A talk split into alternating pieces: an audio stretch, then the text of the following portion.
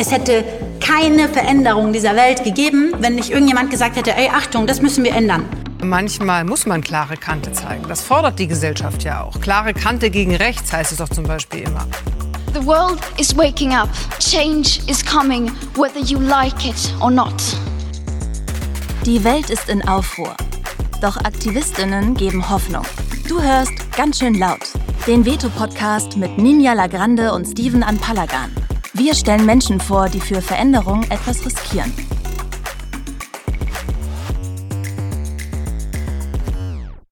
Hallo und herzlich willkommen zu einer neuen Folge von Ganz schön laut, dem Podcast des Veto-Magazins. Wir widmen uns heute einem Rätsel. Viele, die es betrifft, wissen vielleicht gar nicht, dass sie betroffen sind. Und die, die nicht betroffen sind, halten sehr gerne weiten Abstand. Es geht nicht um eine Krankheit, aber um etwas, das so ähnlich funktioniert. Man kann nichts dafür, wenn man es abbekommt, aber dann geht es einem schlecht. Häufig wird man so geboren und wenn man es einmal hat, macht es schnell einsam. Hilfe wäre eigentlich nicht weit, scheitert aber oft daran, dass andere etwas abgeben müssten. Wir sprechen von Armut. Meine absolut bereichernde Gästin, den Gag hat die Redaktion hier so reingeschrieben, ist deshalb heute die Sozialaktivistin Helena Steinhaus. Sie hat den Verein Sanktionsfrei in Berlin gegründet, der Menschen mit Geld aushilft, wenn ihnen Leistungen vom Arbeitsamt gestrichen werden ein äh, veritabler Lifehack. Äh, Helena ist dort Geschäftsführerin. Wie Helena sonst noch am System rüttelt, wird sie uns heute erzählen. Schön, dass du da bist. Wo wärst du denn, wenn du heute nicht hier wärst? Huch. ähm, oh, ich glaube in den Bergen. Was machst du in den Bergen? weiß nicht, ich bin da sonst nicht, aber ich habe jetzt gerade spontan so ein Gefühl gehabt von, oh, ich würde gerne irgendwo relativ weit oben stehen und so durchatmen und viel unter mir sehen, was unaufgeregt ist, aber schön und den Blick so weitet. Ja. In Deutschland ist man ja entweder Bergmensch oder Meermensch mhm. oder Kann Waldmensch. Du bist mhm. Bergmensch? Äh, nee, ich war, also so. weiß ich nicht. Äh, ich würde sagen, ich kann jetzt mich ehrlich gesagt nicht einem zuordnen. Ich finde alles ziemlich gut. Okay. Ja, ich muss ja immer so an äh, Kaiserschmarrn und, und, und, so deftiges Essen denken, wenn ich an Berge denke. Aber ich glaube, dafür war ich noch nicht oft genug in den Bergen. Du siehst, also ich habe also ich glaube. Ich, ich dachte, ich mache jetzt hier voll den Bergtalk mit dir. nee, sorry. Nimm, nimm so die, die, erste Vokabel auf, die du mir rüberführst. es ist halt das Gegenteil von dem, wo ich mich sonst befinde, also in Berlin und Brandenburg. Und wenn man so ein bisschen was sich Abwechslung sehend landschaftlich, dann sind das wahrscheinlich die Berge. okay. Ja. Also es geht in unserer heutigen Folge darum, was ein guter und gerechter Sozialstaat leisten muss und soll, um sich selbst so zu nennen. Und ähm, vielleicht so als zweite Frage nach unserem äh, ähm, Berlin-Brandenburg-Berg-Intro. Äh, ähm, was ist Armut? Was ist Armut in Deutschland? Armut in Deutschland ähm, als erstes fällt mir Einsamkeit ein, muss ich sagen. Es gibt natürlich auch eine ähm, prozentuale Definition. Also wenn man weniger hat als 60 Prozent des Medianeinkommens, ähm, das sind in Deutschland, ich müsste es nachgucken, aber ungefähr 1200 Euro für eine Einzelperson. Dann gilt man ähm, als äh, relativ arm, als in relativer Armut lebend.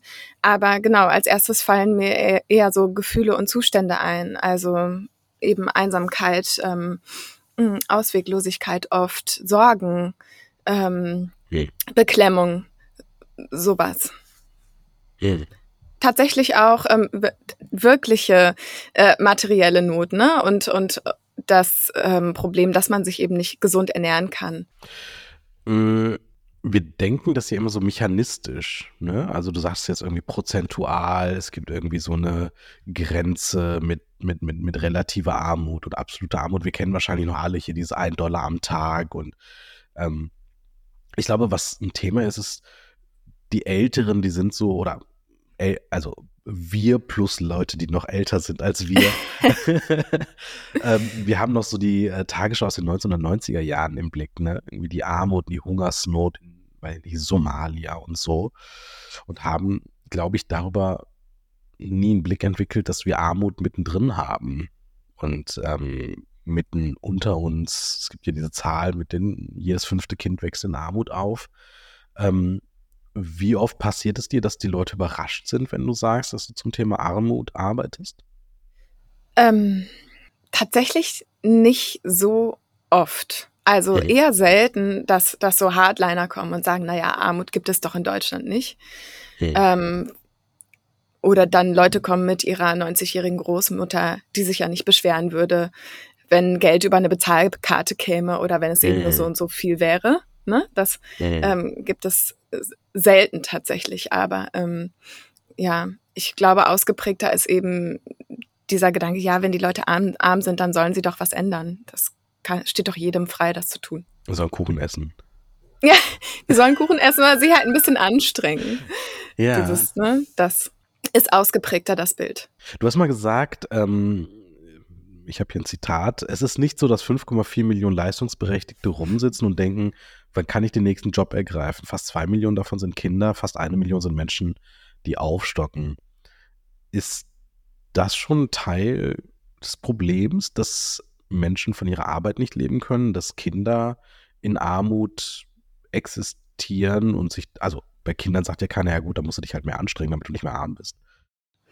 Ja, natürlich. Also mh, ich meine, ein Grundproblem ist, dass wir, wir haben ja ein Existenzminimum, das drückt sich aus in Bürgergeld oder auch ähm, Erwerbsunfähigkeitsrente. Das äh, drückt sich auch aus in einem Steuerfreibetrag, den Menschen äh, verdienen dürfen, ohne ihn zu versteuern. Also das Mhm. Recht haben wir alle. Ähm, und dieses Existenzminimum sind halt momentan für Erwachsene 503 oder 502 Euro. Ähm, für Kinder sind es wesentlich weniger, 320. Also ich habe die Zahlen gerade nicht zu 100 Prozent im Kopf, aber es ist wirklich wenig Geld.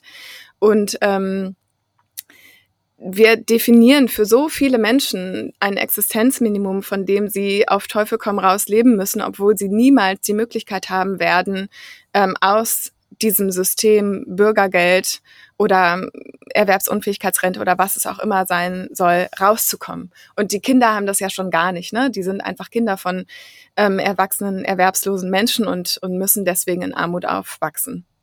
Hm. Und ähm, von, von ihrer Arbeit können eben viele auch nicht leben. Das drückt sich, das, das sehen wir an dieser Zahl von AufstockerInnen. Das sind rund 900.000, äh, glaube ich. Und ähm, dann gibt es ja noch dazu viele, die zwar so viel verdienen, dass sie kein Bürgergeld mehr beziehen müssen, aber dass sie trotzdem eigentlich unter die Armutsgrenze fallen und dann irgendwie ergänzende Leistungen beziehen dürfen können. Ähm, und ja, da haben wir eben in Deutschland ein ähm, einen ja, Arbeitsniedriglohnsektor geschaffen, auch mit den Harz-Gesetzen seit Anfang der 2000er Jahre, ähm, der fast unvergleichbar ist in Europa. Und der ähm, stabilisiert die Armut. Es gibt ja diese eine Sache, wo ich auch bei meinen journalistischen Kolleginnen und Kollegen immer ins Staunen gerate. Das heißt ja, es darf sich nicht lohnen, äh, den Job aufzugeben, um Bürgergeld zu beziehen oder wir brauchen Lohn, äh, wir haben Lohnabstandsgebot, das heißt, wer arbeitet, ähm, muss immer mehr haben als der, der nicht arbeitet. Und was selten bis nie vorkommt, ist die Tatsache, dass Leute arbeiten, aber mit ihrer Arbeit so wenig Geld verdienen, dass sie noch weniger haben als Sozialhilfe oder Hartz IV oder Bürgergeldempfängerinnen.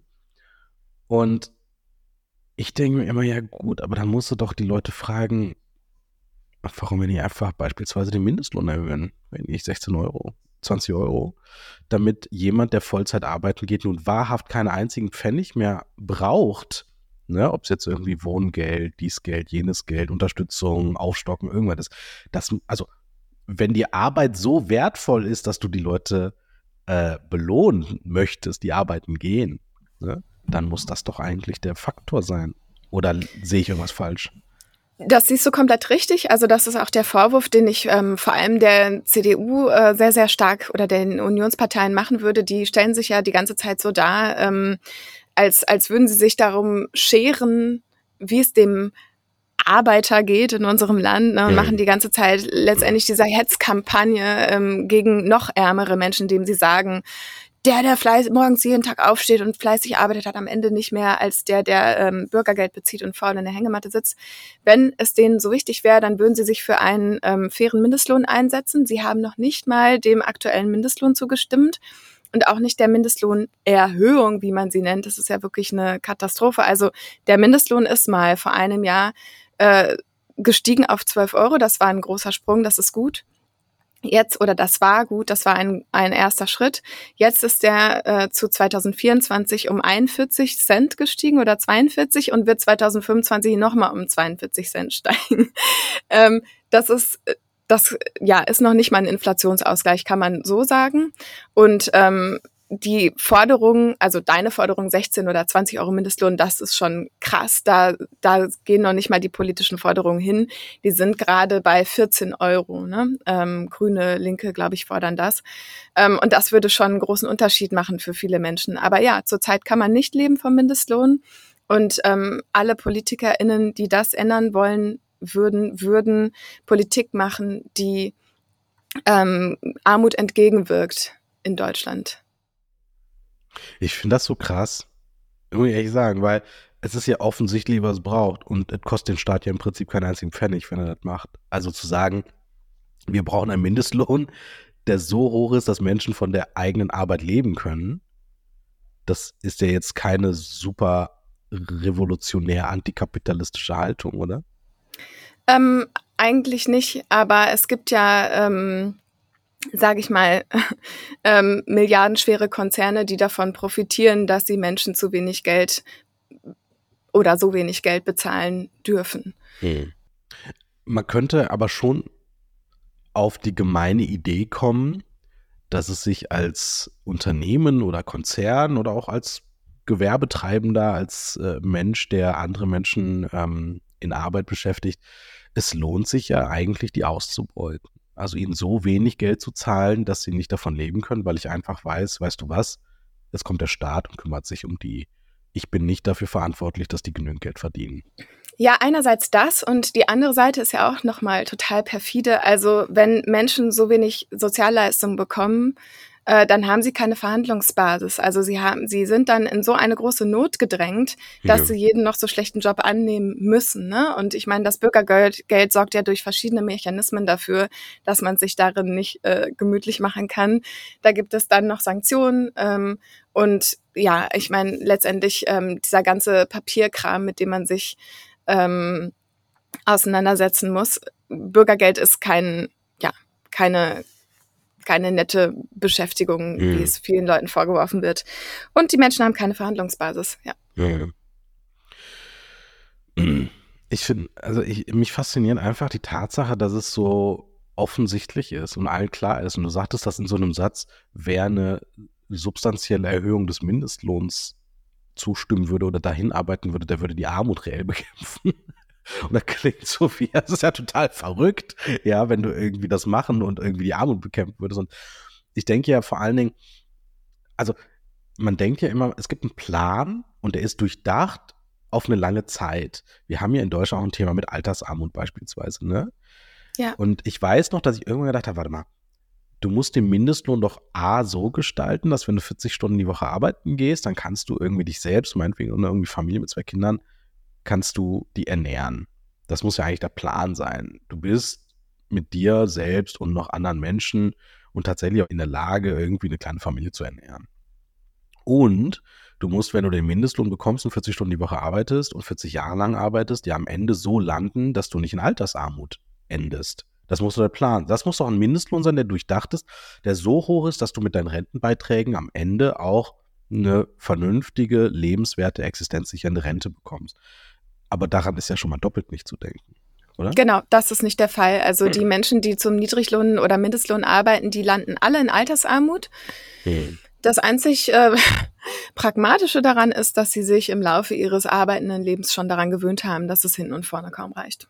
Ja, also das ist natürlich total krass. Und diese ganzen ähm, Phrasen, die rausgedroschen werden, Leistung lohnt sich oder Leistung muss sich lohnen, bla bla, das ist total ähm, heuchlerisch, ne? Weil diese Menschen, die für so wenig Geld äh, arbeiten, die machen oft Knochenjobs, die sind, die machen systemrelevante Jobs, die arbeiten, da, also ne, ja. die bringen Leistung und am Ende haben sie davon ein Leben in Altersarmut. Wir sprechen ja 15 Minuten jetzt oder eine Viertelstunde, 17 Minuten sprechen wir jetzt gerade und haben im Grunde genommen die Misere des Niedriglohnsektors, des falschen Mindestlohns, der konstituierenden Armut, der Entwürdigung von Arbeiten, die aufstocken müssen und zu den Nicht-Erwerbstätigen kommen wir gleich noch, und der Altersarmut relativ schnell jetzt durchgenudelt. Wie ist es denn möglich, dass wir stundenlange Talkshow-Sendungen haben, wo die Leute nicht auf diese Punkte kommen? Also es ist ja, ähm, du musst ja, es ist ja nicht kompliziert. Es ist ja offensichtlich, du hast zu wenig Geld. Der Mindestlohn reicht hinten und vorne nicht und die Leute stürzen jetzt und mit ihrer Familie und später in Armut. Und wir festigen das. Also wie kann es denn sein, dass wir das nicht auf diesen Punkt bringen? Na, ich glaube, dafür gibt es tatsächlich noch ähm, mehr Verständnis oder Einsicht als für die Tatsache, dass es Menschen gibt, die eben nicht zum Mindestlohn arbeiten, sondern die so gesehen nicht Erwerbsarbeiten oder zu wenig Erwerbsarbeiten. Ähm, und dann vom Bürgergeld leben. Für die gibt es noch weniger Verständnis. Da wird immer gesagt, warum suchen die sich nicht einfach eine Arbeit? Arbeiten ist doch eine Option. Mhm. Warum kümmern die sich nicht um eine Vollzeitstelle, wenn sie mit, weiß ich nicht, Halbzeit oder Teilzeit eben so wenig verdienen, dass sie noch Bürgergeld bekommen müssen? Mhm. Ähm, ich glaube, dieses Narrativ, ähm, das ist so, hat sich so stark verfangen und wird extrem, mh, mm, in einer extremen Häufigkeit bedient, dass ähm, ja bei uns eben diese Vorstellung dominiert, dass Menschen die Sozialleistungen ausnutzen und wir davor ähm, auf, darauf aufpassen müssen, dass das eben nicht ähm, übermäßig passiert. Das heißt, wir haben im Prinzip ein, also das Phänomen, dass wir nicht auf das Problem schauen, sondern dass wir den Blick dahin wenden in irgendwie, ich sage jetzt mal, obstrusen, absurden Missbrauchs- und Bosheitserzählungen. Ne? Genau, also ähm, Armut sei individuelles Verschulden. Das okay. ähm, würde ich sagen, ist immer noch etwas, das viele Menschen unterschreiben würden, anstatt dass wir ähm, sagen, Armut ist ein strukturelles Problem. Armut ist ähm, strukturell verfestigt ähm, und das über Jahrzehnte und die Politik ähm, hat das über Jahrzehnte vorangetrieben letztendlich. Ne? Also mhm. ähm, ich meine, Studien belegen, dass wenn Men Menschen, die in Bürgergeldbezug sind, ähm, kommen häufig, wenn sie Vermittlungshemmnisse haben, auch langfristig nicht raus, ähm, aus, aus verschiedenen Gründen. Zum Beispiel, ja, wenn man jetzt irgendwie 64 ist und, und Dachdecker, dann äh, ist es relativ schwierig, noch eine Festanstellung zu finden. Der, der muss ja noch drei Jahre arbeiten, ne? Bis 67. Der, der muss noch, ja, genau, aber wer will den denn? Ja. So, oder ähm, weiß ich nicht, wer, man, man bekommt ja auch Bürgergeld, wenn man nur drei Stunden am Tag arbeitsfähig ist. Und ja. ähm, dann wird man für immer aufstockend Bürgergeld bekommen. Ähm, hm. Ja. Ist das aber nicht die Aufgabe eines Staates, festzustellen, okay, es gibt Menschen, die sind krank, die können nicht arbeiten. Oder es gibt Menschen, die haben Kinder, die müssen sich um diese Kinder kümmern. Oder die haben Eltern, die gepflegt werden müssen. Also, ne, irgendwie Sorge, Arbeit, Care-Arbeit heißt es ja nicht äh, zuletzt. Die haben also irgendeine Form von familiärer, gesellschaftlicher Verpflichtung und die müssen sich um die Leute kümmern. Oder, wie gesagt, können nicht arbeiten. Oder die können nicht arbeiten, weil sie einfach nicht erwachsen sind. Kinder sind, ja. So, ja. jetzt sind die alle irgendwie da. Ist das, nicht die, ist das nicht die genuine Aufgabe eines Staates, der sich auch noch als soziale Marktwirtschaft versteht, der lange Zeit von einer Partei regiert wurde, äh, die sich irgendwie weitestgehend christlich nennt? Ist es nicht die Aufgabe eines solchen Staates, Fürsorge zu betreiben, dafür zu sorgen, dass niemand in Armut fällt und sich das verfestigt und das über Generationen die Leute nicht raus. Also es ist, ist, das ist doch eigentlich das, wofür wir den Staat haben. Ja, ich meine, Jens Spahn hat ja schon vor Jahren gesagt, äh, Hartz IV ist äh, unsere Antwort auf Armut. Keiner in Deutschland mhm. müsste in Armut leben. Ähm, na, ja, es kommt ja auch ganz gerne irgendwie dieser Vergleich, dass ähm, es in Deutschland ja vergleichsweise gut aussieht, mhm. dass ähm, das Sozialsystem gut aufgestellt sei, es müsste niemand verhungern und so. Ähm, ja, ich weiß nicht, wir drehen uns im Kreis. Also die, die Propaganda ist einfach seit Jahrzehnten dieselbe. Ähm, Armut, Armut ist angeblich selbstverschuldet und ähm, wenn man nur will, dann kommt man schon raus. Mhm. Ja, dass es aber ein Existenzminimum geben muss, von dem die Menschen tatsächlich sich würdevoll ernähren und von dem sie kulturelle und soziale Teilhabe ähm, stemmen können, darüber wird wenig gesprochen. Und ähm, auch darüber, dass wir für ganz viele Menschen ein Existenzminimum definieren, die niemals da rauskommen werden. Mhm. Ja. Mhm. Und ich denke, also ne, die, die, Intention dahinter ist, die Leute unter Druck zu setzen, ähm, dafür mhm. zu sorgen, dass jemand die scheiß Jobs annimmt, die nun mal mhm. äh, am Straßenrand liegen und ähm, ach, weiß ich nicht, diese ganzen, diese ganzen Kurzzeitarbeitsfirmen ähm, und all diese Arbeitsbedingungen, die, mhm. die es nun mal gibt und die, die damit ähm, auch legitimiert werden, weil es ja. eben Leute gibt, die sie am Ende noch machen. Also die Journalistinnen Anna Meyer und Julia Friedrichs, die haben ja zu, dazu viel gemacht, also dass man diese, diese Erzählung braucht, diese Ängste braucht, diesen Druck braucht und die ja auch Unterdrückung braucht für die Jobs, für die harten Jobs, für die, man muss es so sagen, teilweise auch Scheiß-Jobs, die in dieser Form und in dieser Ausbeutung niemand machen würde, wenn es nicht diesen Sanktionsapparatus und diese Erzählungen und die und Angst das Stigma. Vor, vor, und das Stigma und das vollkommene Abstürzen, gesellschaftliche Abstürzen geben, geben würde, würde es ja. die in dieser Form nicht geben. Du hast, ähm, du hast dir ja irgendwie Gedanken dazu gemacht. Du hast äh, den Verein Sanktionsfrei in Berlin mitgegründet. Ähm, ihr agiert deutschlandweit äh, mit Hilfe von Spenden, wenn das Jobcenter Menschen sanktioniert, also Leistung kürzt. Da kommen wir gleich noch zu. Ihr springt schnell ein und unkompliziert ähm, leistet ihr Hilfe. Wie funktioniert das und warum machst du das? Du könntest ja auch irgendwas anderes machen. Mittlerweile gefühlt nicht mehr. ähm, genau. Warum mache ich das? Also, mh, mm, das Problem am, ein großes Problem am Jobcenter ist, dass es ein ähm, riesengroßes Machtungleichgewicht gibt zwischen Mensch und Behörde. Und ähm, dass die Menschen, die zum Jobcenter gehen, normalerweise keine Rücklagen haben. Also die leben wirklich von der Hand in den Mund. Und häufig ist es so, dass aus irgendwelchen Gründen Gelder zu spät oder gar nicht ausgezahlt werden oder falsch berechnet werden oder dass Menschen sanktioniert werden und dann eben teilweise der Regelsatz äh, nicht vollständig ausgezahlt wird oder ähm, es geht etwas kaputt, es passiert ein riesiges Unglück. Ähm, und die Menschen brauchen von jetzt auf gleich Geld, was sie eben so schnell nicht bekommen können. Und in solchen Fällen springen wir ein. Entweder vergeben wir zinsfreie Darlehen oder wir zahlen das Geld aus ähm, unter Angabe eines bestimmten Paragraphen, der uns dazu berechtigt, eben solche Zahlungen zu leisten. Und ganz häufig springen wir aber auch juristisch ein. Also unsere Hilfe ist sozusagen juristischer und finanzieller Natur. Und unser anderes, mindestens genauso wichtiges Standbein ist die Öffentlichkeitsarbeit. Also, dass wir ganz, mhm. ganz viel immer wieder erzählen, was ist eigentlich die Lebenssituation mhm. dieser Menschen? Womit schlagen die sich rum? Sind die wirklich so faul? Mhm. ähm, oder so viele Hängematten, ne? Die Hängemattenindustrie ja, in Deutschland ist ja wirklich. Es, es, es ist wirklich krass, ähm, was für Schicksale ähm, mhm. dahinter stehen. Und ähm, eben, ja, aber auf, auf was für Menschen vermeintlich die ganze Zeit rumgedroschen wird, eben auch in den, in den Talkshows. Ne? Also da ist eine sehr große Diskrepanz. Genau. Und ähm, ja, das ist ähm, dieser, dieses Solitov-Prinzip ist ähm, gefällt mir persönlich einfach sehr, sehr gut und ist auch ziemlich radikal eigentlich, ähm, weil es eben sehr unbürokratisch und schnell funktioniert und ähm, weil es auch ein großes Tabu bricht, nämlich einfach Menschen Geld geben, die quasi nichts dafür getan haben. Hm. Das passiert ja sonst nur Erben. ja.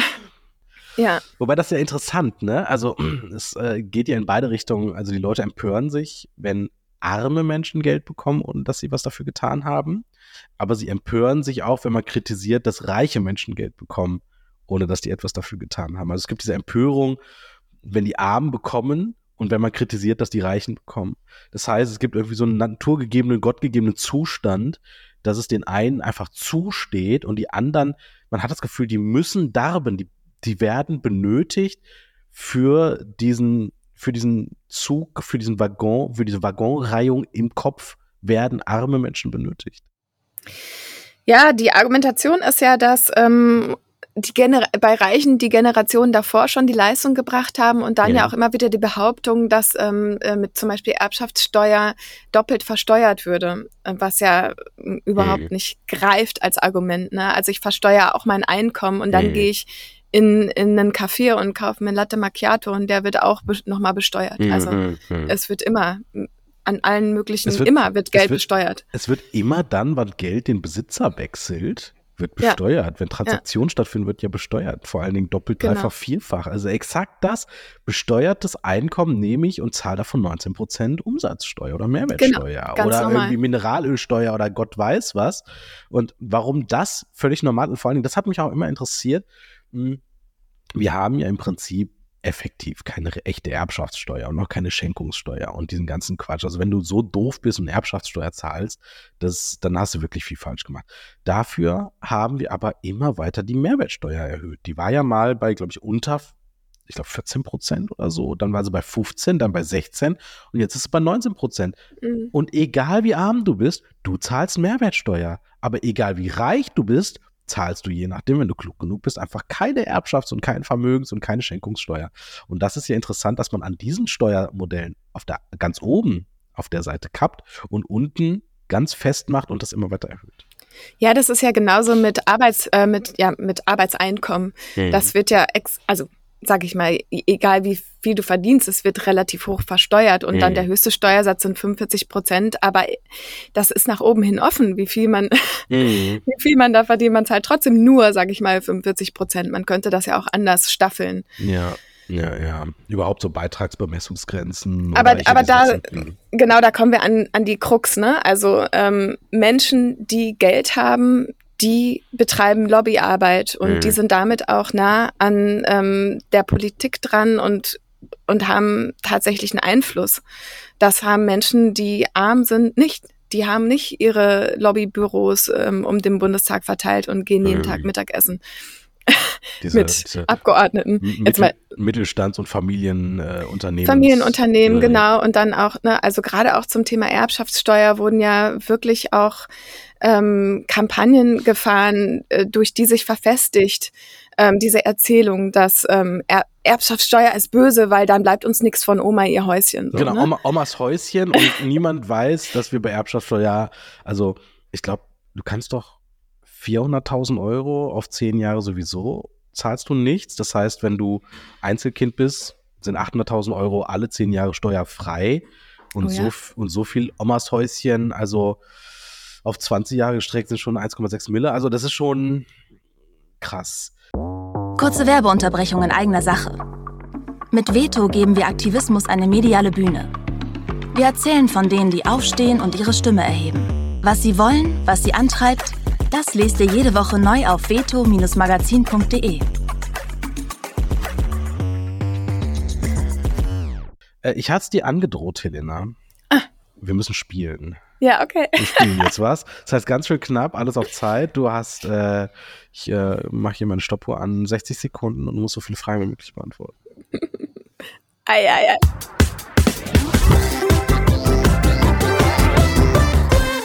Ganz schön knapp, alles auf Zeit. Was ist für dich Luxus? Essen, was ich will. Was ist unbezahlbar? Ähm, Harmonie. Was machst du nach einem echt anstrengenden Tag? Rumliegen.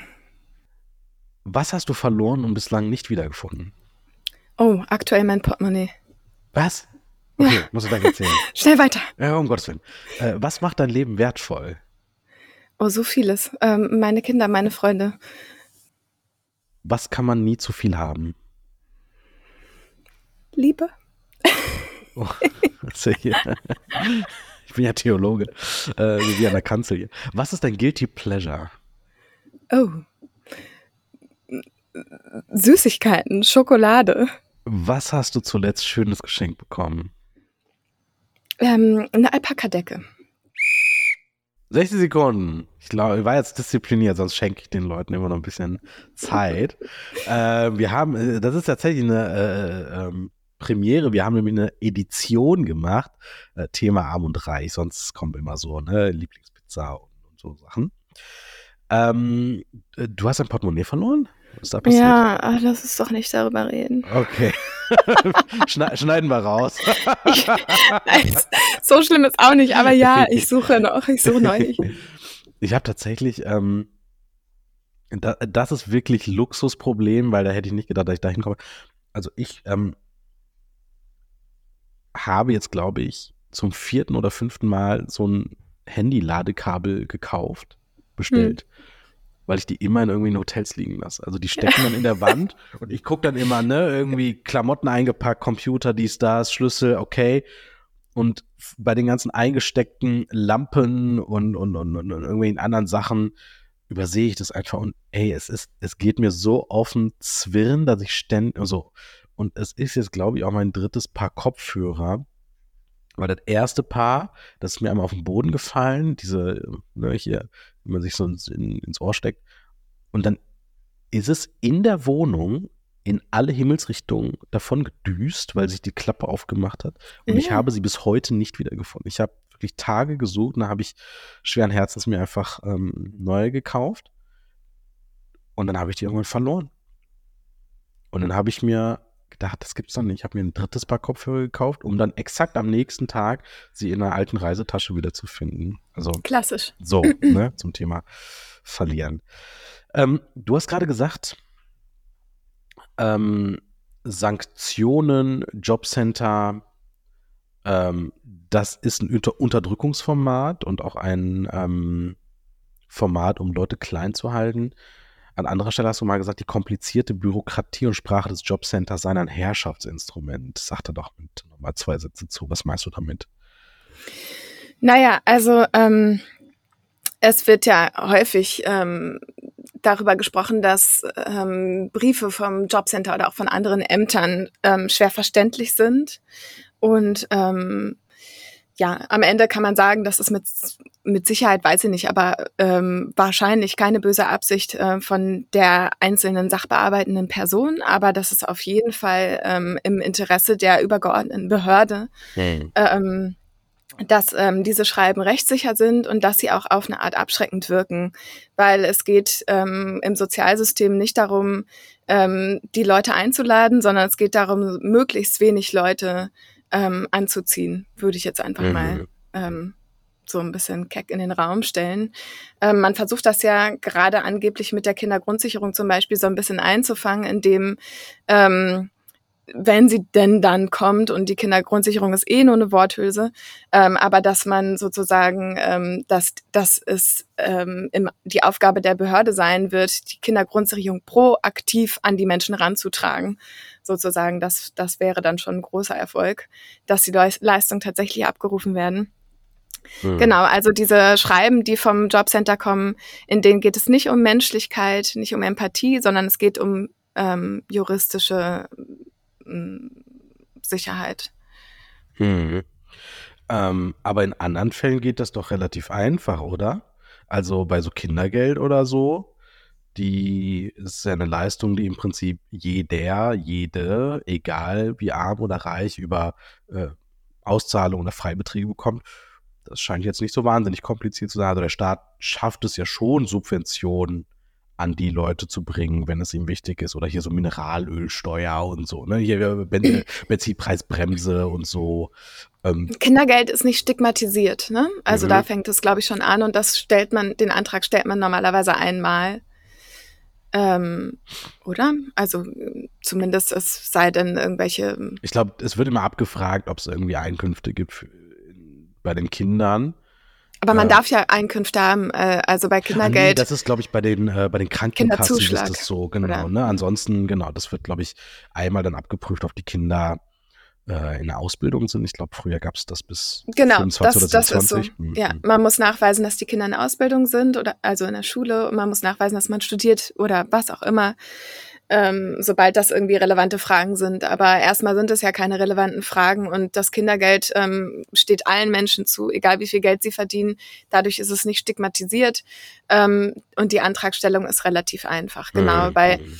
Ähm, Sozialleistungen sieht es ein bisschen anders aus. Es ist auch bis zum gewissen Punkt nachvollziehbar, dass da andere ähm, Faktoren irgendwie eine Rolle spielen. Auch, dass man Einkommensnachweise äh, leisten muss. Aber mh, mm, es ist schon die Frage, ob man das ähm, so kompliziert macht oder mhm. so ähm, abschreckend, wie es der Fall ist. Ne? Mhm. Es, also ich meine, das ist auch das große Versprechen oder ein großes Versprechen von Bürgergeld ist gewesen, dass eben ähm, künftig die Jobcenter die Menschen in klarer und verständlicher Sprache anreden. Das finde ich schon irgendwie total lustig an sich. Diese, so, wenn sowas feierlich bekannt gegeben wird, mhm. denkt man sich, ja, okay, das sollte doch wirklich selbstverständlich sein. Aber nein, ist es nicht. Es gibt, ähm, äh, es erinnert so ein bisschen an den Rechtssatz, äh, das gibt es tatsächlich. Äh, ich lese es hier gerade. Gesetze müssen sprachlich richtig und möglichst für jedermann verständlich gefasst sein. Ja, das ist tatsächlich eine Rechts, Teil genau. unserer Rechtsordnung. Und ähm, wer schon mal Post vom Amt bekommen hat, ist ja ohnehin schon äh, verwundert. Also ich habe schon mal BAföG äh, einen Antrag gestellt und dachte auch so, meine Güte, ich bin Abiturient und dann war ich auch später irgendwie Student, muttersprachlich Deutsch. Ich raff nicht, was jetzt hier von mir verlangt ist teilweise. Ähm, Steuererklärung ist so kompliziert, dass man da irgendwie Hilfe braucht. Und, und bei äh, Bürgergeldbezug dann ja auch irgendwie und wahrscheinlich noch krasser, weil das ja Leute betrifft, die teilweise irgendwie Deutsch nicht so gut sprechen und naja. Genau, aber es, was du sagst, finde ich wichtig, dass es relativ unabhängig vom Bildungsgrad ist, mhm. ähm, dass diese Schreiben auf Menschen eine abschreckende Wirkung haben oder auch eben mhm. äh, eine einschüchternde. Ja, ja, ja. Ne? Also man muss, man kann, man kann Doktor, Doktor sein. Du hast äh, mit, mit deinem Verein sanktionsfrei äh, gerade dieser Stigmatisierung von ähm, Menschen den Kampf erklärt, die arm sind oder erwerbslos sind. Und du hast, äh, oder ihr habt eine Studie veröffentlicht, Hartz Plus heißt die, das war 2022. Da habt ihr die Ergebnisse bei der Bundespressekonferenz vorgestellt. Also was habt ihr da untersucht und was waren die Ergebnisse? Na, wir haben letztendlich die Auswirkungen von Sanktionen untersucht. Also mhm. um das ganz kurz zu erklären, ähm, Menschen können sanktioniert werden, wenn sie einen Job nicht annehmen, eine Maßnahme nicht antreten oder sie abbrechen, ähm, wenn sie zu einem Termin nicht kommen. Ähm, diese Sanktionen betreffen bis zu 30 Prozent des Regelsatzes, also mittlerweile so um die 150 Euro im Monat für drei Monate, war damals mhm. noch die Regelung. Mittlerweile sind die ein bisschen abgemildert, die Sanktionsregelung. Und der Hauptgrund für Sanktionen, zumindest ähm, der verfassungsgemäße Hauptgrund für Sanktionen ist, dass sie ähm, eine, eine äh, förderliche Wirkung haben sollen für die Integration in den Arbeitsmarkt. Ähm, sie dürfen sie so gesehen keine bestrafen, keine Bestrafung sein, mhm. ja. Ähm, Genau, und wir haben geguckt, ist das so? Also sorgen Sanktionen dafür, dass die Menschen schneller in den Arbeitsmarkt ähm, integriert werden. Und dafür haben wir 500 Menschen ähm, in zwei Gruppen aufgeteilt. Die einen hatten quasi eine Versicherung gegen Sanktionen, indem sie von uns jede Sanktion bedingungslos ausgeglichen bekommen haben für den Zeitraum von drei Jahren. Die andere Gruppe ähm, war die sogenannte Kontrollgruppe und hat ganz normal, sag ich mal, Hartz IV bekommen. Und ähm, naja, im Laufe der Zeit haben wir festgestellt, es macht keinen Unterschied, ob man die Menschen sanktioniert oder nicht. Das klingt dann erstmal ernüchternd. Wofür machen wir das eigentlich so ungefähr? Aber ähm, dann haben wir gemerkt, das ist eine total spannende Erkenntnis. Du kannst die Menschen also sanktionieren oder nicht sanktionieren und die Integration in den Arbeitsmarkt bleibt gleich. Mhm. Ähm, das heißt, es wirkt nicht. Und ähm, dann gibt es auch keinen tatsächlich, also dann, dann gibt es keine Rechtfertigung dafür, die Menschen unter das Existenzminimum zu kürzen. Also wenn man jetzt von der Logik her denkt. Ne? Mhm. Also in unseren Augen ist es eh nicht zu rechtfertigen. Ein Minimum ist ein Minimum, das kann man nicht kürzen. Darüber entbrennt eine Debatte seit Jahr, seitdem es Hartz IV gibt eigentlich. Mhm. Ähm, und man wird sich nicht einig. Aber genau, also auch nach dieser Arbeitsmarktlogik ähm, funktionieren Sanktionen einfach nicht. Ganz im Gegenteil, die Menschen ziehen sich zurück, sie verlieren das Vertrauen zur Behörde, zu den Menschen, mit denen sie Kontakt haben.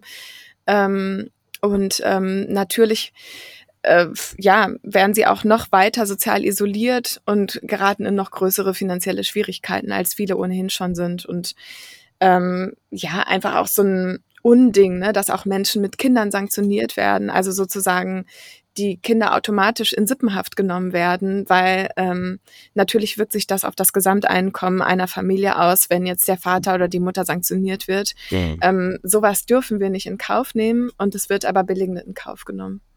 Hm. Du hast jetzt, also wir, wir, wir jonglieren ganz schön viel mit Begriffen, ne? Wie Kindergrundsicherung, Hartz IV, Erwerbslos, Mindestlohn, Bürgergeld. Und äh, das Bürgergeld ist neu. Es hat Hartz IV abgelöst. Du hast gesagt, es äh, waren Versprechen damit verbunden. Ähm, du hast sehr viel dazu gemacht, ähm, was in Medien, auf Podien bist, so höre ich heraus, sehr unzufrieden mit der Umsetzung des Bürgergelds. Ähm, was hast du dir denn erhofft oder welche Chancen wurden denn vertan? Ja, also ich nenne das Bürgergeld auch Bürgerharz und ähm, würde sagen, Bürgergeld ist vor allem ein schönerer Begriff für Hartz IV yeah. ähm, und so gesehen auch ähm, eine Art Heilsversprechen oder Beruhigung für viele Menschen, die sich damit nicht in der Tiefe auseinandersetzen, weil das Hartz IV ähm, äh, ja problematisch war. Das haben ja viele mitbekommen so über die Laufe mhm. der Zeit, äh, über im Laufe der Zeit. Und ich glaube, jetzt würden viele denken, na ja, aber mit dem Bürgergeld ähm, hat sich doch vieles zum Positiven verändert. Ich sage nein, das stimmt nicht, leider, weil die Hauptprobleme sind geblieben. Der Regelsatz ist viel zu niedrig. Ähm, die Stromkosten müssen weiterhin aus dem Regelsatz selbst bezahlt werden, ähm, obwohl sie eigentlich extern äh, berechnet werden müssten. Sie gehören zu den Kosten der Unterkunft mhm. und des Wohnens. Ähm, und Dazu kommt noch, dass es weiterhin sanktionierbar ist. Also weiterhin kann das Existenzminimum gekürzt werden. Ähm, noch ein wichtiger Punkt ist, dass eben auch die Kosten für, äh, fürs Wohnen nicht tatsächlich und auch für die Heizung nicht tatsächlich äh, immer gedeckt sind. Und das sind so zentrale Probleme, die hatte Hartz IV und die hat auch das Bürgergeld. Mhm. Und somit ist es am Ende eine kosmetische Überarbeitung mit einem netten neuen Namen. Ähm, es wurde ja breit getreten ohne Ende letztes Jahr, ähm, kurz vor der ähm, Gesetzesänderung. Ähm, und ja, da, am Ende viel gewonnen haben wir nicht. Es gibt so eine Sache, die wird immer so hochgehalten, dass der Vermittlungsvorrang abgeschafft wurde. Das mhm. klingt jetzt kompliziert, ist es auch. Ähm, aber ja, das ist äh, nichts, weswegen ein neuer Name gerechtfertigt wäre. Wir müssen nochmal spielen. Mm. Das heißt ganz schön wild. Und du musst deine Form ändern. Ich, What? Äh, erkläre dir gleich. Eigentlich sind es einfache Fragen, das äh, kriegen wir beide hin. Schön wild. Ändere deine Form. Ich stelle dir drei Fragen, du hast ein bisschen Zeit und äh, darfst gerne philosophieren. Ähm, wenn du ein Möbel wärst, welches wärst du? Ähm, wow. Ich wäre ein, vielleicht ein Sitzsack jetzt gerade. Fühlt es sich so, danach an. So, so ein Beanbag. Ja, es ist keine besonders elegante Antwort, aber irgendwie, ja. So ein richtig großer, aber weißt du, so. Welche Farbe? Die gibt es doch in so verschiedene Farben, die sind ja einmal so bunt, oder nicht? So ein dunkles Meeresgrün. Was denn Meeres? Ach so. So, so, ja, so weißt du, also blau, nicht blau, Türkis, sondern eher so in Richtung grün, so hey. ganz tieferes Wasser. Eine schöne Farbe. Ein Meeresgrün, tiefwasserartiger Sitzsack. ja, so meine das, das wärst du, okay. Ja. Ähm, wenn du ein Monat wärst, welcher Monat wärst du? Ach, der September oder der Mai? Weil? Jetzt muss ich mich entscheiden. Der September, ach, der hat so was Melancholisches und doch irgendwie, also mhm. der geht so, der hat so beides. Der hat so Herbst und Sommer und aber auch so ein bisschen Frühling, weil manchmal finde ich den Anfang vom Herbst, der riecht auch so ein bisschen, mhm, doch dann wieder mhm. Frühling. Also ja. Hm. Hm. Es gibt mal so, also ich habe mal so einen Witz gelesen, so einem Kinderwitzebuch. Und da war, äh, der Witz lautete, welches äh, ist der gefährlichste Monat? Hm? Das ist nämlich der Mai, denn da schlagen die Bäume aus. Bisschen vermisse ich so die Zeit, wo man sich diese geilen, coolen Kinderwitze erzählt hat. Ähm, wenn du ein Song wärst, welcher Song wärst du?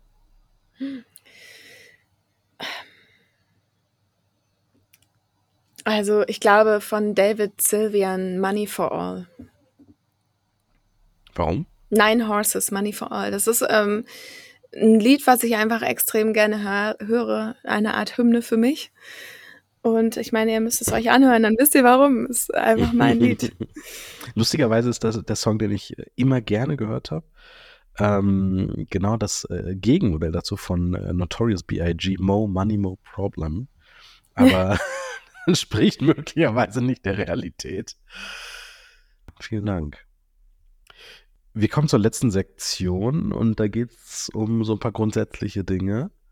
Ähm, Deutschland, das Land, in dem wir gut und gerne leben, Ja. ähm, ist das viertreichste Land der Erde. Und man denkt ja, wie gesagt, in den 90ern dachte man immer so bei Armut an Hungersnot und irgendwie an, an Länder des globalen Südens. Aber wie kann es denn sein, dass in unserem Land, einer der größten Industrienationen der Erde, so viel Armut herrscht und der Wohlstand so ungerecht verteilt ist? Das sind ungerechte Verteilungsmechanismen, also allen voran ähm, mit Sicherheit ungerechte Steuerpolitik und naja, wir haben gerade darüber geredet, ähm, schlechte Gehälter, dann aber auch Gehälter, die ins Unermessliche gehen, Erbschaft, Erbschaftssteuer. Ähm, das würde ich sagen, sind die zentralen Punkte. Würdest du sagen, dass die Reichen reicher und die Armen ärmer werden? Ja, das würde ich nicht sagen, sondern es ist Realität. Hm. Ähm, also das kann man ja auch äh, nachlesen. Da gibt's Studien auch gerade, dass sich das äh, durch Corona nochmal verschärft, Mhm, hat. mhm. Ähm, ich habe gerade die Zahlen nicht parat, aber ähm, das sind ja so, ich meine, das reichste Prozent besitzt so viel wie, Mhm. ja, da, wie gesagt, ne, bin ich nicht die Expertin drin, aber das ist eklatant und es wird verstetigt durch, durch Erbschaftssteuern, die eben günstig für diejenigen sind, die erben. Hm. Ich habe mal äh, ein Kapitel äh, in meinem Buch geschrieben und äh, das Kapitel aber später rausgeschmissen, weil es irgendwie da nicht reingepasst hat. Es gibt ja unglaublich viele Armutsforscher. Es gibt ja so eine große Masse an Menschen, die Armut erforschen. Und wir wissen sehr viel über Arme, weil wir die ja halt auch überwachen. Und äh, du hast ja auch gerade gesagt, man muss irgendwie so eine Gesetzeslücke oder so, ein- so ein Gesetz beachten, wenn man überhaupt äh, Gelder auszahlen möchte. Ne, sonst wird ja, da gibt es ja Fälle auch, ähm, jede Pfandflasche, jedes Geburtstagsgeschenk, jedes zum Ja. Essen eingeladen werden, teilweise auch, wenn die Leute zur Tafel gehen, wird dann angerechnet. Also es gibt einen unfassbaren Informations-Overdrive, wenn es um Arme geht. Aber es gibt quasi keine Reichtumsforscher. Wir Mhm. wissen so wenig über Reiche. Wir wissen nicht, wie viele sie sind. Wir wissen nicht, wie viel Reichtum sie haben. Wir wissen nichts über Vermögen. Seit Ja. wir nämlich keine Vermögenssteuer mehr beziehen, ist uns das auch einfach vollkommen egal. Was ich, Das ist doch überhaupt so krass, keine Vermögenssteuer, oder? ja, ich finde. Ich also- meine, die gab's ja mal. Ja. Was ist mit der? Hat die sich einfach in Luft aufgelöst? Ja, es wurde einfach so lange geklagt, bis das Bundesverfassungsgericht gesagt hat, ja, könnt ihr machen, aber halt nicht so. Und seitdem haben Menschen keine Lust, irgendwie das anders zu machen. Und aus möglichen lobbyistischen, sonstigen Gründen, politischen, äh, hat man gesagt, das ist jetzt nicht unsere größte Priorität. Und es gibt diesen schönen, äh, dieses schöne Mem oder Diagramm, ne, irgendwie diese, was ist das, 60 Millionen Euro, die der Staat durch äh, Sozialhilfebetrug verliert.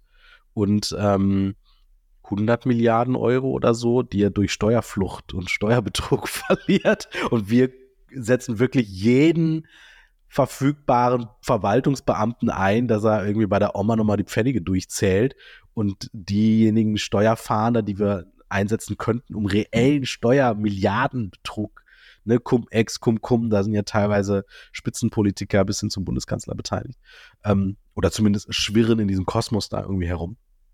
Äh, das ist uns offensichtlich egal. Also es scheint hier ganz deutlich nicht um Staatshaushalt, Geld oder sonst was zu gehen, sondern um ja, Macht. Ja, macht und dass das Geld da bleibt, wo es schon ist und sich da vermehrt, wo es schon ist. Ähm, und ja, dass einige weniger auf ihren Privilegien sitzen bleiben können, nicht teilen müssen. Du sagst es häufig, also dieser Begriff Sozialstaat, der ähm, hat irgendwie sowas Rückschrittliches oder Unnützes. Ne? Es gibt irgendwie so ganz gehässige Auseinandersetzungen, wo die Leute hier Sozialromantik oder wie spätrömische Dekadenz und so, es gab es ja mal alles. Und äh, du hast ähm, dich eine Aufgabe verschrieben, diesen Sozialstaat zu verteidigen. Wie sieht denn ein gerechter, angstfreier Sozialstaat für dich aus und wie profitiert deine gesamte Gesellschaft davon? Also als allererstes ähm, sind diese Menschen frei von diesem Stigma, von dem, was mitschwingt, wenn man sagt, jemand ist arbeitslos oder erwerbslos und bekommt Geld vom Staat. Mhm. Ja, wir bekommen alle Geld vom Staat ähm, auf unterschiedliche Arten und Weisen, aber diese eine Art, Geld vom Staat, Staat zu bekommen, ist so verpönt, das muss weg. Mhm. ähm, Punkt eins. Punkt zwei ist, ähm, dass dieser Sozialstaat angstfrei ist. Also die Menschen haben weder Angst davor, ob das Geld ähm, zeitig ausgezahlt wird, noch ob es der richtige Betrag ist, noch müssen sie darum bangen, ob sie mit irgendwelchen äh, Schikanen rechnen müssen, wenn sie irgendwas falsch machen. Mhm. Ähm, das, sondern sie können sich auf ihr, ihren regulären Betrag verlassen. Ähm, genau, und er, dieser Betrag der sichert eben nicht nur das physische Überleben, sondern auch ein gewisses Maß an Teilhabe, was ja laut Bundesverfassungsgericht auch ähm, sein müsste. Aber der aktuelle Satz ist eben durch statistische Tricks dermaßen klein gerechnet, dass sie, dass er der Anforderung nicht gerecht wird. Die Menschen haben keine Teilhabe. Mhm. Das ist Quatsch. Ähm, genau, also und ein Sozialstaat, ein gerechter Sozialstaat sorgt dafür, dass ähm, die Menschen nicht so, dass, dass die Menschen frei sind in ihren Möglichkeiten, ihr Leben zu gestalten, ähm, dass sie lernen, gestalterisch zu denken. Auch Armut begrenzt diese Art von Denken, weil man permanent mhm. damit beschäftigt ist, sich um seine Sorgen äh, zu kümmern und um das Überleben des nächsten, äh, den nächsten Tag. Da, dadurch wird enorm viel kreatives Potenzial einfach verschüttet. Mhm. Und ähm, genau, ein gerechter Sozialstaat setzt es frei. Ähm, ein gerechter Sozialstaat wirkt Altersarmut entgegen, ähm, indem er sie gar nicht erst produziert, so mhm. wie das äh, ne, jetzt derzeitig der Fall ist, wie wir es auch besprochen haben. Äh, ein gerechter Sozialstaat sorgt dafür, dass vor allem Kinder ähm, Chancengleichheit haben oder zumindest ne, Gleichheit ist immer schwierig, weil es wird immer Einkommensunterschiede geben. Das ist auch völlig in Ordnung. Ähm, aber es muss eine Untergrenze, oh, ich mag dieses Wort nicht. Obergrenze, also, Untergrenze. Ah, ja, ja, da kommen in andere genau. Bereiche. Aber du weißt, was ich meine. Mhm. Es ähm, darf einfach nicht so ins Unermessliche fallen, wie es derzeit der Fall ist. Ne? Also so viele Kinder sind abhängig von den Tafeln, sind äh, ja von irgendwie dem Gutdünken von irgendwelchen Leuten abhängig. Ähm, das war das im Übrigen auch etwas, also die Leute, also nicht nur hat Jens Spahn gesagt, dass der Hartz IV Armut äh, beseitigt, sondern es äh, hieß ja dann irgendwie, es ist doch gut, dass die Tafeln gibt, die beseitigen ja dann die Armut. Krass. Einfach denkst, krass. Und, und, vor allem, wenn das ein Regierungspolitiker sagt, ne, dann denkst du dir, okay, da wurden ein paar Dinge nicht verstanden. Ja. Mm, ja. Aber ich meine, damit gibt er wieder, was viele Menschen denken in unserer Gesellschaft und ein Denken, was ja befeuert wird, auch gerade durch ähm, die Polizei, äh, Polizei, die Partei, der Jens Spahn angehört. Ja, da der Armutspolizei. Mhm. Ähm, du hast ein Buch geschrieben mit einer äh, Co-Autorin und ihr ähm, habt euch nicht nur auf Dinge fixiert, die schlecht laufen, sondern auch so ein paar ganz konkrete Lösungen aufgezeigt. Ähm, jetzt hast du gesagt, wie so ein, oder was passiert, wenn die Leute angstfrei sind, welche Potenziale das äh, äh, löst.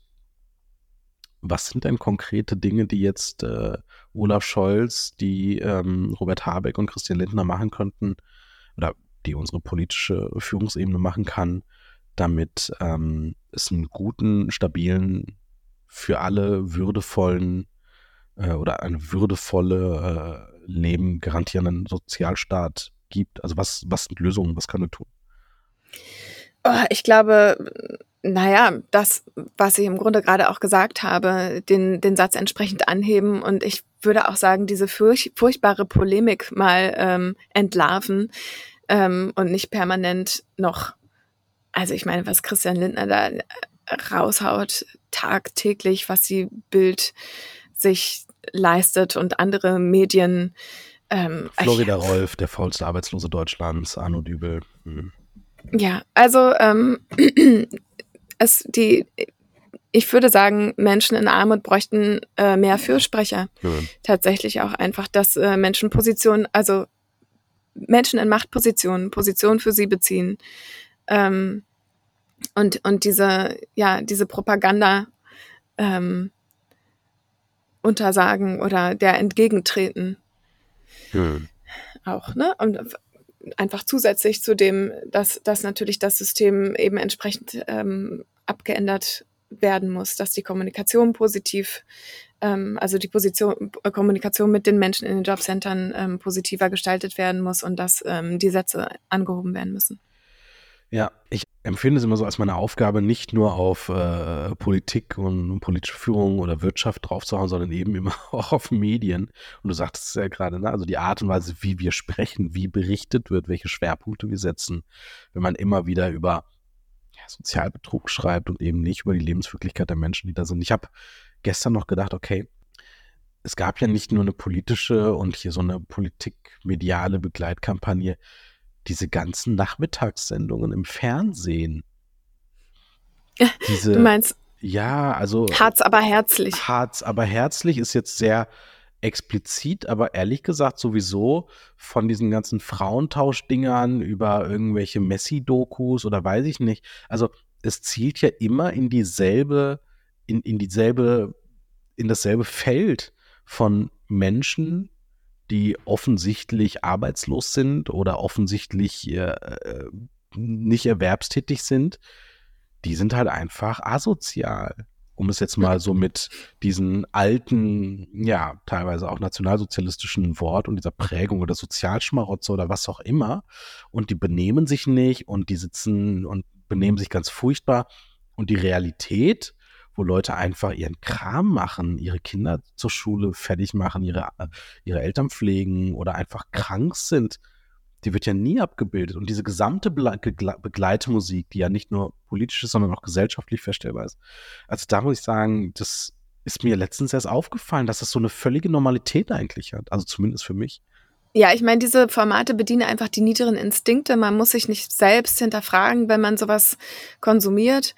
Und ähm, es wird genau vor allem auch nicht unbequem. Ne? Sobald mhm. wir aufzeigen, ähm, da ist jemand krank, da leistet jemand wertvolle Care-Arbeit, ähm, da wurde jemand gekündigt, ist in Weiterbildung, Fortbildung, was auch immer. Da kann, möchte jemand gerade aus diesen und jenen Gründen einen Job nicht machen.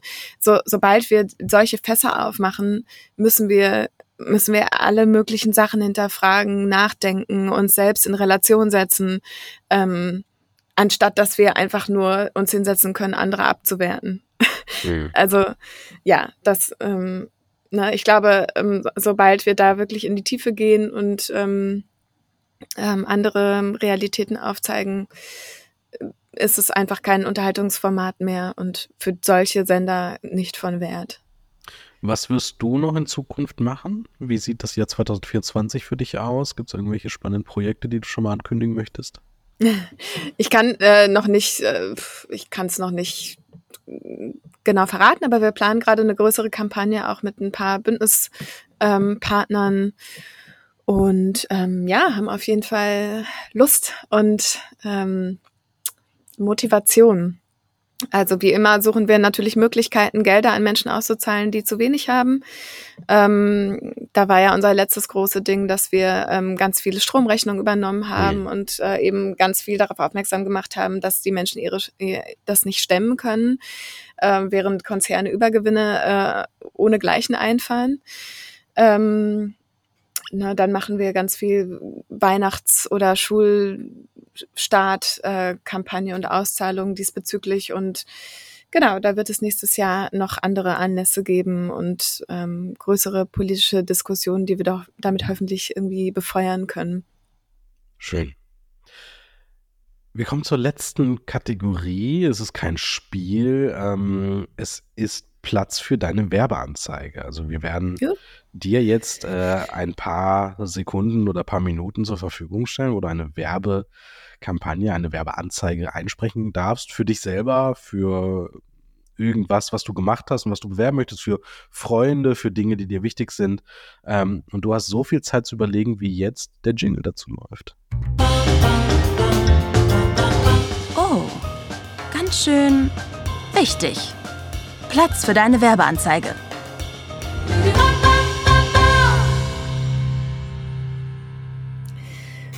Ja, Sanktionsfrei macht wieder eine Weihnachtskampagne. Das heißt, wir schenken Menschen Geld, die Bürgergeld beziehen und sich deswegen natürlich ähm, an Weihnachten nichts Besonderes zu essen kaufen können. Und auch kein Weihnachtsbaum, keine Geschenke. Gerade viele Kinder ähm, leiden auch unter dieser Situation. Und wir machen das jährlich, dass wir so vielen Menschen wie möglich 150 Euro schenken. Und alle, die möchten, können natürlich sehr, sehr gerne ähm, sich daran beteiligen und unter dem Betreff Xmas uns Geld überweisen, damit wir das direkt weiterverteilen können an so viele Menschen wie möglich. 150 Euro ist ein Weihnachtsbonus. Ähm, und ja, wir freuen uns, wenn so viele Menschen wie möglich mitmachen. Und natürlich können sich auch ab Anfang Dezember Menschen dafür anmelden, die den Weihnachtsbonus brauchen. Alle Infos dafür gibt's dann unter sanktionsfrei.de slash xmas. Fantastisch. Vielen Dank. Schön, dass du ich da danke warst. Dir. ähm, schön, dass du dir die Zeit genommen hast. Ähm, es ist, wie ich finde, eines der, wenn nicht sogar das wichtigste Thema, das uns in diesem Land ähm, beschäftigen, berühren und anfassen sollte. Schön, dass ihr zugehört habt, dabei wart. Ähm, das ist ganz schön laut der Podcast des Veto-Magazins. Wir freuen uns, wenn ihr uns abonniert auf Instagram, TikTok, überall da, wo es Podcasts gibt. Und vor allen Dingen freuen wir uns, wenn ihr uns die Treue haltet und 2024 weiter dabei seid. In diesem Sinne, vielen Dank und bis bald.